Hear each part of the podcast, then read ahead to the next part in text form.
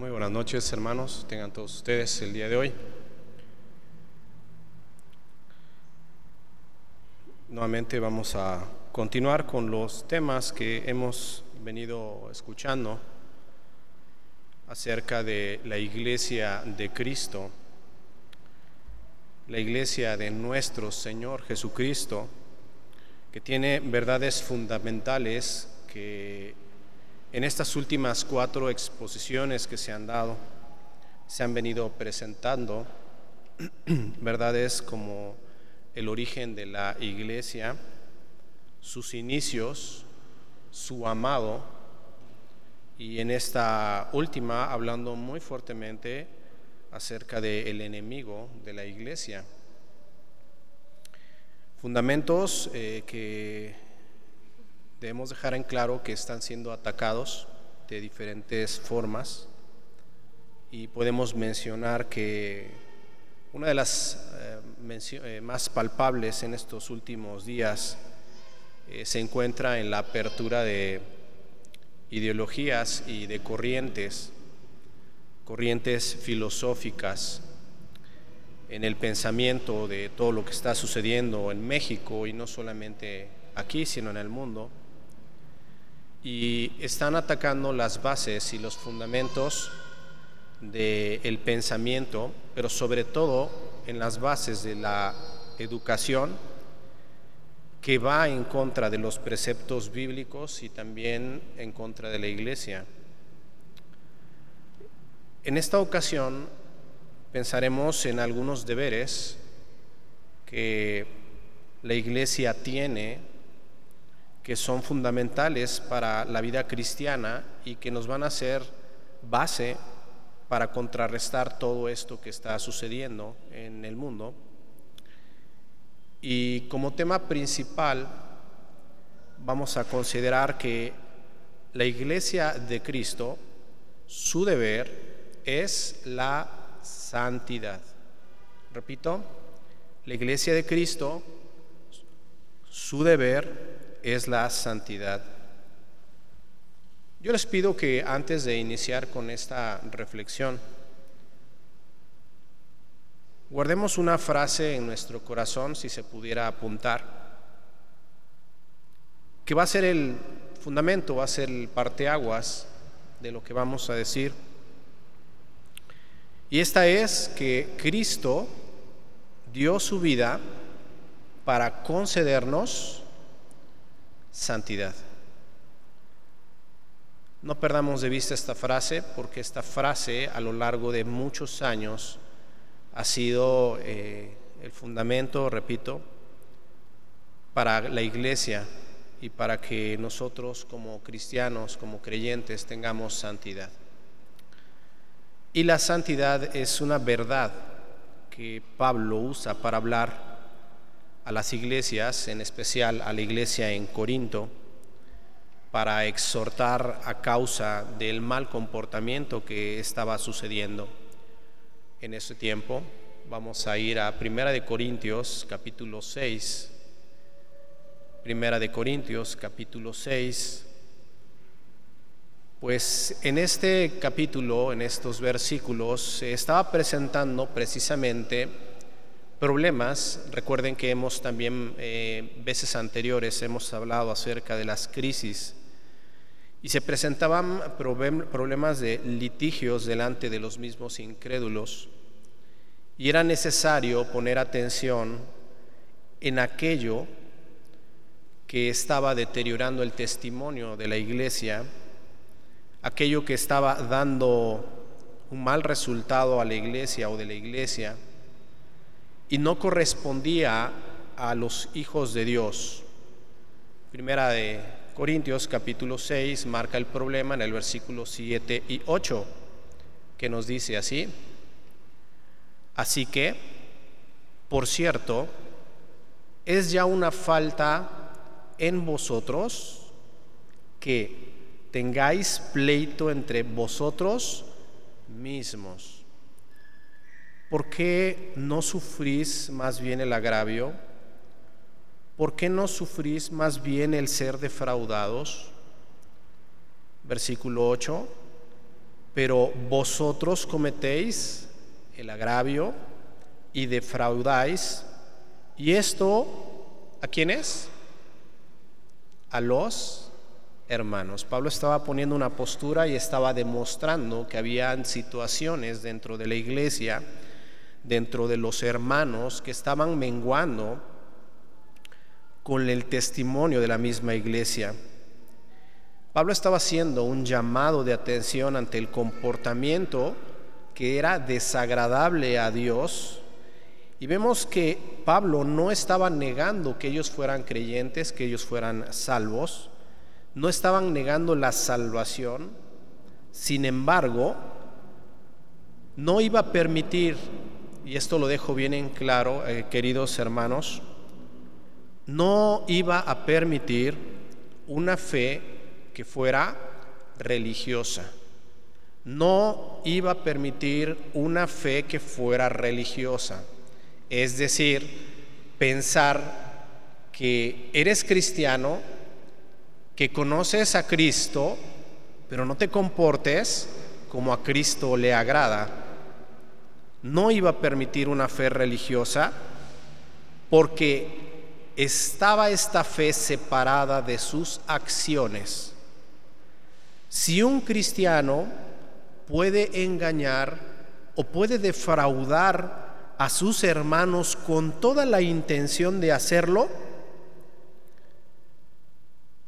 con toda justa razón, se podía esta persona o este hermano cuestionar a lo que es muy fuerte si verdaderamente él era de Cristo. Y si alguno tenía la duda o podía llegar a pensar, seguro que le estoy haciendo mal a mi hermano y lo que estoy haciéndole pues no está bien, pero no es tan malo, no es tan malo, está mal pero no está tan mal. A ellos les explica y va más adelante y Él les dice, vamos al versículo 9, del 9 al 11, fíjense las palabras que usa, son palabras sumamente fuertes, ya está hablando de los litigios, ya está hablando de los problemas, pero ahora Él va a decir algo sumamente importante en el versículo 9. Él dice, ¿no sabéis que los injustos no heredarán el reino de Dios? No te equivoques, dice, no erréis no erréis. Y da una serie de, de cosas. Él dice, no te equivoques, ni los fornicarios, ni los idólatras, ni los adúlteros, ni los afeminados, ni los que se echan con varones, ni los ladrones, ni los avaros, ni los borrachos, ni los maldicientes, ni los estafadores, todos juntos, como dicen estas palabras, heredarán el reino de Dios. Así lo dice, así lo plantea. Pablo estaba asegurando que aquellos que estaban en esa práctica, que vivían en esos placeres, en estas cosas y andaban en este pecado, no iban a poder heredar lo prometido.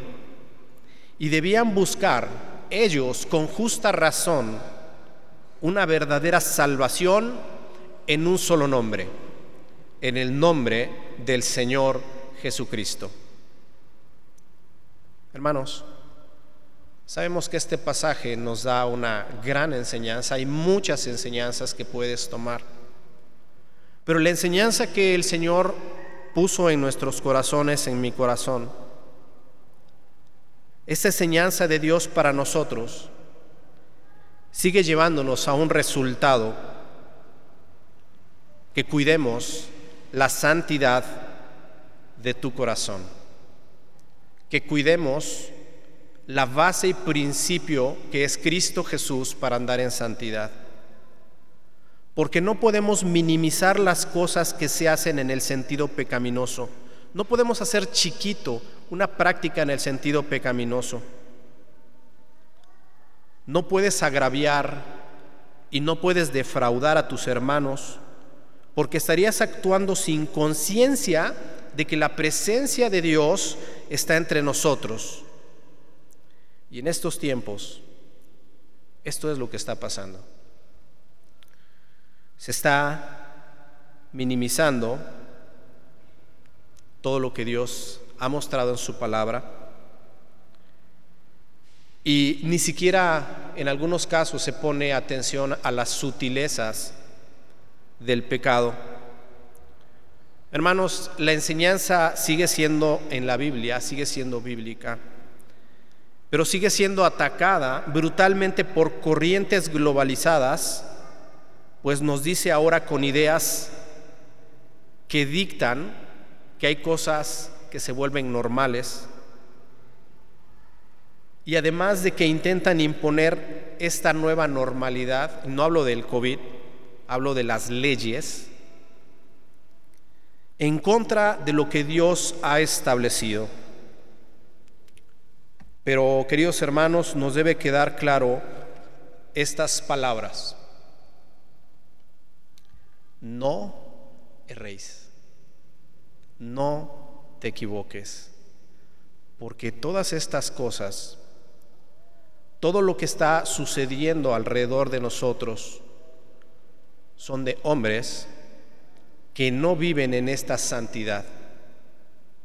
Son de hombres que se están permitiendo el libertinaje para sus deleites y para sus placeres y que lo quieren encajar en un sistema legal. Ese es el gran problema, el grave problema.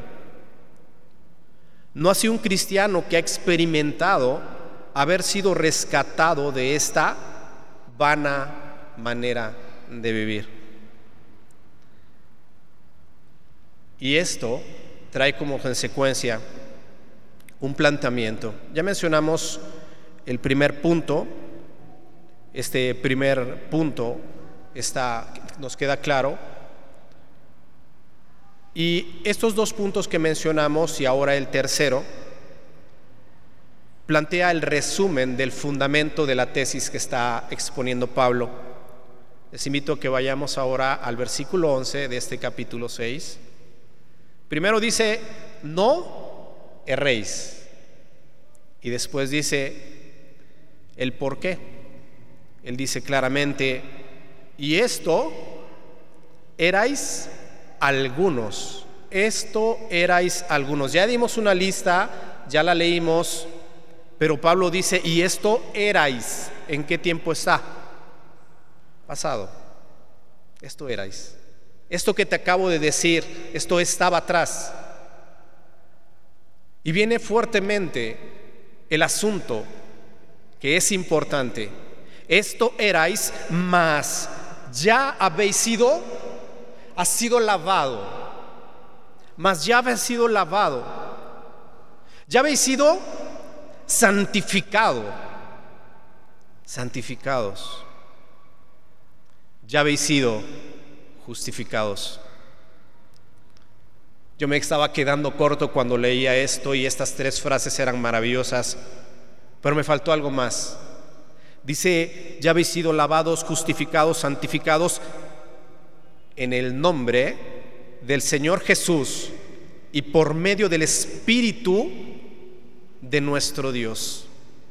Usted comprende y, y capta cuando hablas acerca de que vas a, hablarlo o vas a hacerlo en el nombre del Señor Jesús. Cuando se dice en el nombre del Señor Jesús, está diciendo que Jesús puede, que tiene el poder en su diestra, que tiene la palabra de verdad para transformar vidas que habían sido de una manera tremendamente efímeras. Borrachos, adúlteros, injustos, pero la palabra no, nos, nos lleva a la idea principal, pero esto ya pasó, ya no puede ser así, porque ya ha sido lavado. Hermanos, ¿acaso el resultado de estas tres acciones en una persona sería causa de regresar a la vida pasada? En ninguna manera, porque esto erais algunos. El llamado a certificar estas cosas está implícito. Si ya fui lavado, ¿por qué buscar la suciedad? Si ya fui santificado, ¿por qué manchar mis manos de pecado? Si ya fui justificado, ¿por qué de despreciar la sangre de mi Salvador, de aquel que me dio liberación? Efectivamente, muchas de las cosas que se mencionan aquí formaron parte del repertorio y con vergüenza lo pudiéramos decir, y de la lista de nuestra vida.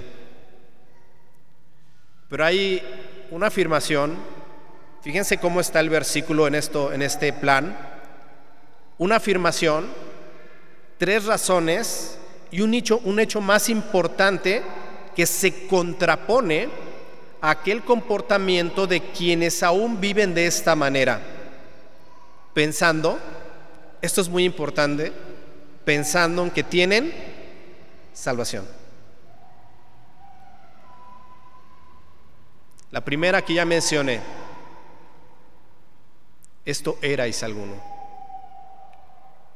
¿Qué quiere decir? Que si hay una lista, si tú eres cristiano, no te pueden llamar borracho, pero si estás tomado todo el tiempo, ¿cómo te van a llamar? Borracho.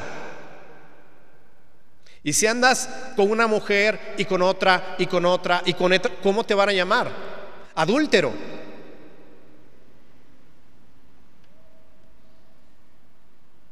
No te van a llamar cristiano. No puedes decir que eres cristiano si haces estas cosas. Y estoy poniendo cosas fuertes, pero recuerden que Pablo estaba hablando de que en la misma iglesia había problemas de litigio entre hermanos. ¿Y saben qué está haciendo Pablo? Lo está poniendo al mismo nivel. Yo no creo que les haya metido la duda para ver si eran o no,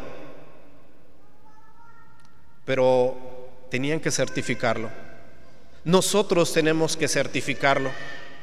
Claramente con la vida que llevamos y las acciones que tenemos constantemente.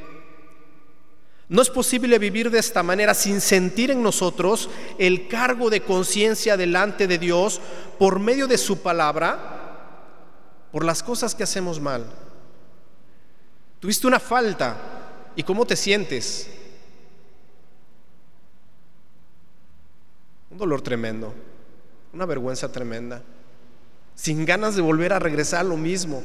Y dice, Señor, que yo no vuelva a ese lugar. Me niego a mí mismo y crucifico mi carne por amor a ti, porque vi cómo tú crucificaste tu carne por mí. Y nuevamente lo vas a ver a Él. Se puede ignorar tal vez las señales, se puede ignorar inclusive la voz del Espíritu, pero tarde que temprano el camino va a ser claro y habrás de volver a los brazos abiertos del Salvador. ¿Sabes por qué? Porque esto erais. Mas ya habéis sido, qué hermosas, ya habéis sido lavados, ya habéis sido justificados, santificados.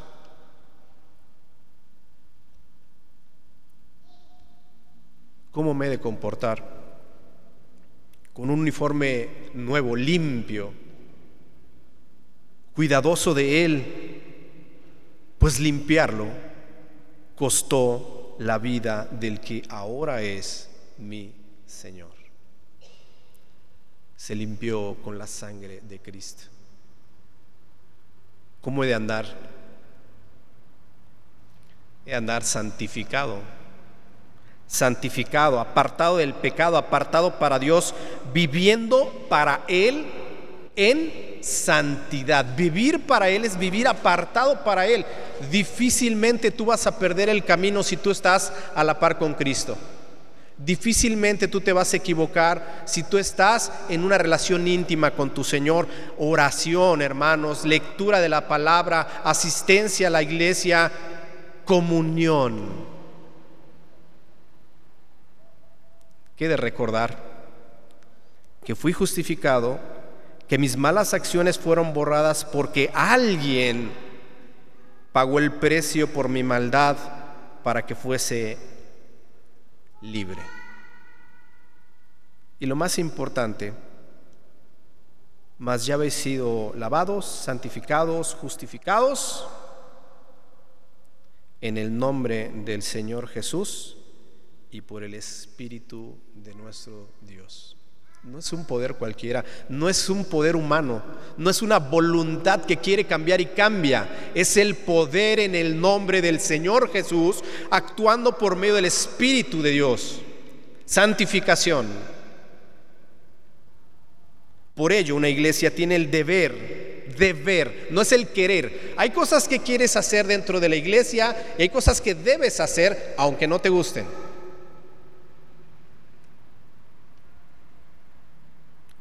Pero cuando ves al Señor Jesús, tu negación se convierte en positivismo delante de Él, porque dices, lo sigo solamente a Él. Por esto la iglesia tiene el deber de andar en santidad y aunque la carta es enviada de una forma frontal a la reflexión de cada hijo de Dios, de cada siervo de Dios, es el resultado en el conjunto lo que ha de proteger esta enseñanza. Y esto le llamamos testimonio. Una de las noticias en México ha sido nombrada últimamente bastantes veces, se está usando en oposición política, yo no vine a hablar de política, no vengo a dar un mensaje de política, porque el gobierno no te va a salvar. Siempre lo he dicho, el problema en una nación no es el gobierno, no son las personas. El problema en las naciones y en todo el mundo es solamente uno, y es el pecado del corazón. El corazón es el problema. Si el corazón no cambia, aunque el gobierno cambie, aunque tu familia cambie, si no hay una decisión en tu corazón por seguir a Cristo, esto no va a cambiar jamás. ¿Y cuál ha sido la pelea, la lucha de nuestro Señor Jesús por nosotros? El ganar nuestro corazón todos los días y hacernos santos delante de Él. Decía yo que esta noticia se está extendiendo de diferentes formas. Tiene que ver con los libros. Ahorita ustedes se llenan el celular, podemos ver las noticias que caen una y otra vez para la enseñanza y que están en el ojo del huracán. Pues los temas que, toma, que toca en específico, pudiera yo decir que son dos. Y les digo porque de alguna forma ya hemos abierto un libro y ya hemos visto algunas cosas que efectivamente están plasmadas para los niños, niños de segundo año, niños de primer año y de todos los niveles. Y lo primero que llamó mi atención, abre ese libro, eh, se puede decir que hay unos libros muy hermosos, digo, digo en, en lo que me permite, estoy hablando con veracidad, en donde los libros tal vez de lectura es muy, muy, muy buena la lectura porque te da cosas muy... Pero tú llegas al punto sutil, al punto que es sutil, la inclusión de género. ¿Cómo debe manejar la iglesia la inclusión de género? ¿Qué más? El cambio radical en la sociedad acerca de la célula de la sociedad. Y todos sabemos cuál es la familia. La familia. Estas ya como estas ya están como temas en la formación de cada uno de nuestros hijos. Y permítame decirlo, no solamente en el mundo, sino no solamente en México, sino en todo el mundo se está dando esto, porque se está siendo arrastrados para ganar popularidad en muchas veces por los partidos políticos y tener algo de donde tomar. Por ejemplo, homosexualismo. Se está siendo arrastrado por estas ideas sin base científica, haciendo a un lado la biología, las ciencias naturales, la anatomía, entre otros. Y acabamos de leer lo que se nos menciona en Corintios que ahí se está diciendo algo acerca de ese tema. Isaías capítulo 5, versículo 20, eso es lo que está pasando en estos tiempos, porque se están aprobando leyes que ahora permiten cosas que la misma Biblia no permite. Isaías capítulo 5, versículo 20 dice, hay de los que a lo malo le dicen, bueno, y a lo bueno, malo, que hacen de la luz tinieblas y de las tinieblas luz, que ponen lo amargo por dulce y lo dulce por amargo. Isaías capítulo 5, versículo 20. Pero hay de aquellos hermanos que abogan para que se tolere el pecado disfrazado de derecho o de legalidad. Es lo que está pasando. En algunos estados, incluyendo el de Veracruz, ya se tiene el permiso para matrimonios igualitarios, le llaman ellos. Y la Biblia nos enseña claramente que es varón y hembra, hombre y mujer. No hay más, lo dice la Biblia, y está sustentado no solamente con el poder de Dios, sino también con la creación de Dios. Biología, anatomía, como decía, cromosomas, ADN, especifican claramente cuántos géneros hay. Y solamente hay dos. Pero hermanos, este no es el problema. Hay un problema de fondo que no vamos a resolver ahorita y que no vamos a abordar ahorita, pero es importante que lo tengamos presentes. ¿En dónde se está introduciendo esta enseñanza? En las escuelas, a nivel primaria. Tenemos que orar mucho por los maestros, tenemos que orar mucho por la sociedad, pero sobre todo por las autoridades que están en eminencia. Parte de esto ya sucedió anteriormente y eso lo podemos ver también en Sodoma, en Gomorra, porque eso se estaba repitiendo. Pero la postura de la iglesia debe ser, entre otros, dos que quisiera mencionarles. La primera es obediencia y la segunda es santidad. ¿Obediencia a quién? a nuestro Dios por medio de su palabra y santidad a nuestro Dios por medio de Jesucristo. Efesios capítulo 5, versículo 26 nos dice de la siguiente manera, ¿por qué? La postura de la iglesia debe ser estas dos palabras, ¿por qué? Porque dice este versículo, porque Cristo amó a la iglesia y se entregó a sí mismo por ella. Sí, pero lo hizo con un propósito. ¿Para qué? Dice la palabra, para santificarla, habiéndola purificado en el lavamiento del agua por la palabra.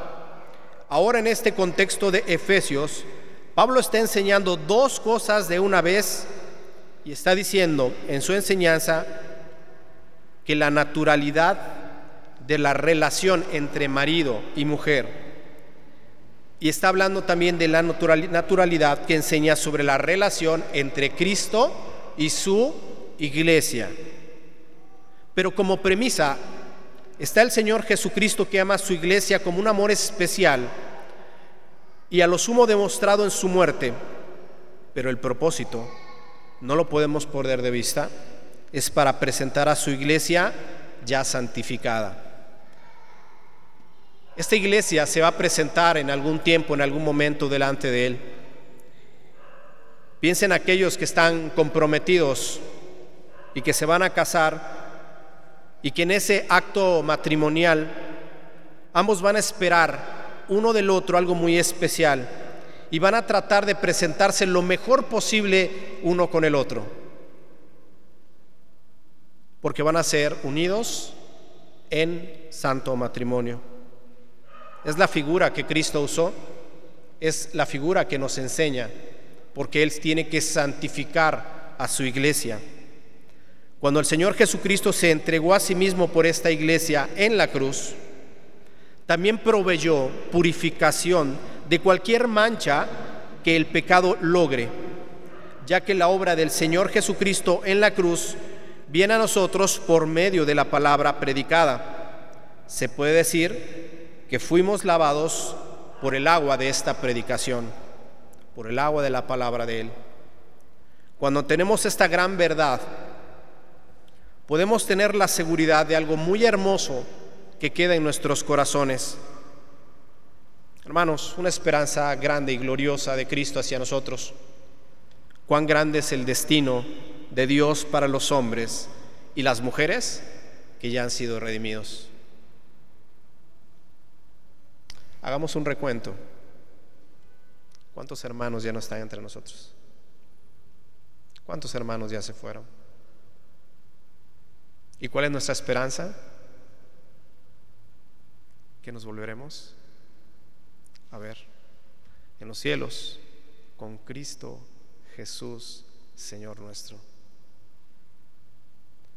La santidad es parte de nosotros, porque diariamente tenemos que aprender a vivir en nuestro Señor Jesucristo, con nuestro Señor Jesucristo.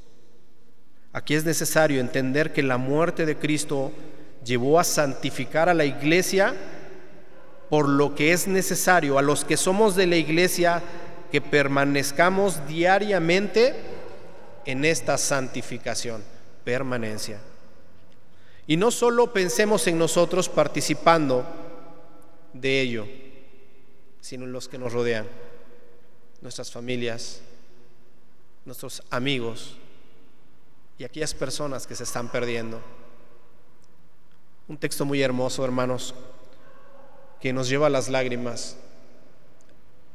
Permítanme emoción, permítanme la emoción, pero este texto, siempre que lo lee alguien aquí parado o en algún otro lado, me lleva a pensar en lo que fui y lo que Dios está pidiendo el día de ahora. Primera de Pedro, capítulo 2, versículo 9, donde resalta lo que ya somos, no por fuerza, no por propósito mío, sino por la gracia de nuestro Dios. Este versículo 9 nos habla precisamente de esta gracia de nuestro Dios, porque nos llama a todos, mas vosotros sois linaje escogido real sacerdocio, nación santa, pueblo adquirido por Dios, para que anunciéis las virtudes de aquel que os llamó de las tinieblas a su luz admirable. Versículo 10. Vosotros que en otro tiempo no erais pueblo, pero que ahora sois pueblo de Dios, que en otro tiempo no habíais alcanzado misericordia, pero ahora habéis alcanzado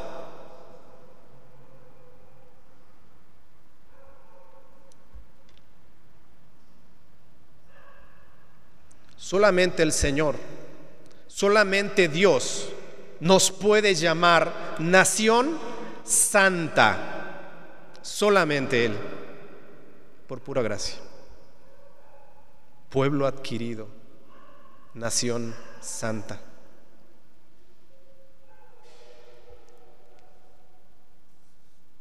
Hermanos,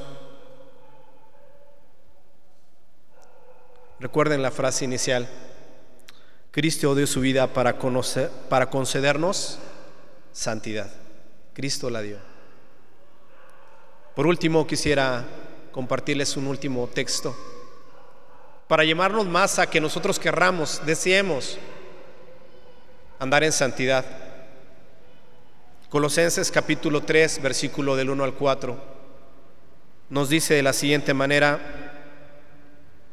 si pues habéis resucitado con Cristo, si ya lo hiciste, si ya eres de Cristo, ¿qué hay que hacer? Buscad las cosas de arriba, donde está Cristo sentado a la diestra de Dios. ¿Qué más hay que hacer? Poned la mira en las cosas de arriba, no en las cosas de la tierra. Versículo 3. porque habéis muerto, santidad, porque habéis muerto y vuestra vida, esto es maravilloso hermanos, y vuestra vida, ¿dónde está? Dice la palabra bien bonito, dice, está escondida con Cristo en Dios, escondida en Cristo, con Cristo en Dios. Cuando Cristo, vuestra vida, cuando Cristo, que está en nuestra vida, se manifieste, entonces, dice la Biblia, entonces vosotros también seréis manifestados con Él en gloria. Si esto ocurre en nuestras vidas, todo, absolutamente todo cae en su lugar. Basta con recordar lo que el mismo Dios habla de nosotros, inmerecidamente, por medio de su Hijo. Nación santa. Vamos a ponernos de pie y vamos a darle gracias a nuestro Dios por su palabra.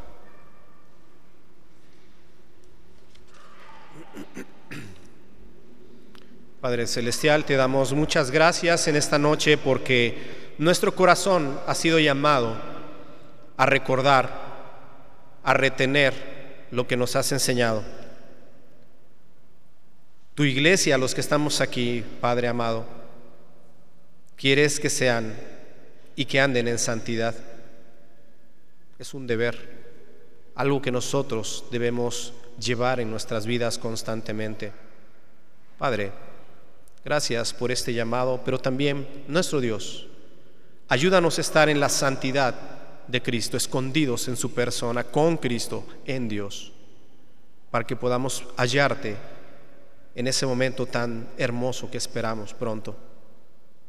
Padre, hay situaciones dentro del mundo que se están colando, que están siendo sutiles.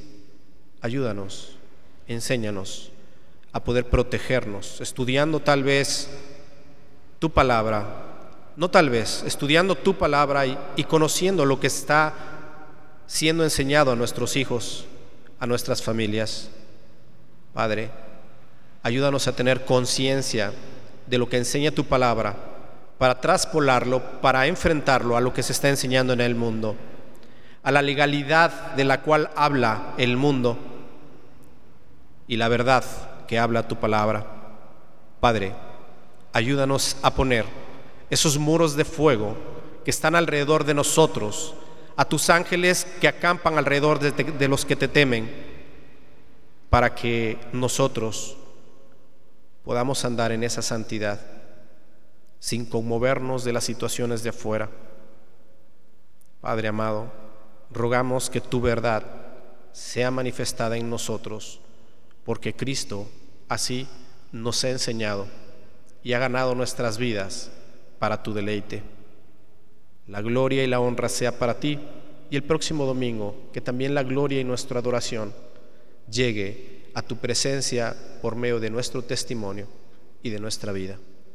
Gracias, amado Dios, porque nos has permitido abrir tu palabra y asimismo poder estudiarla. A ti la gloria, la honra y el poder, en el nombre precioso de nuestro Señor y Salvador Jesucristo. Amén.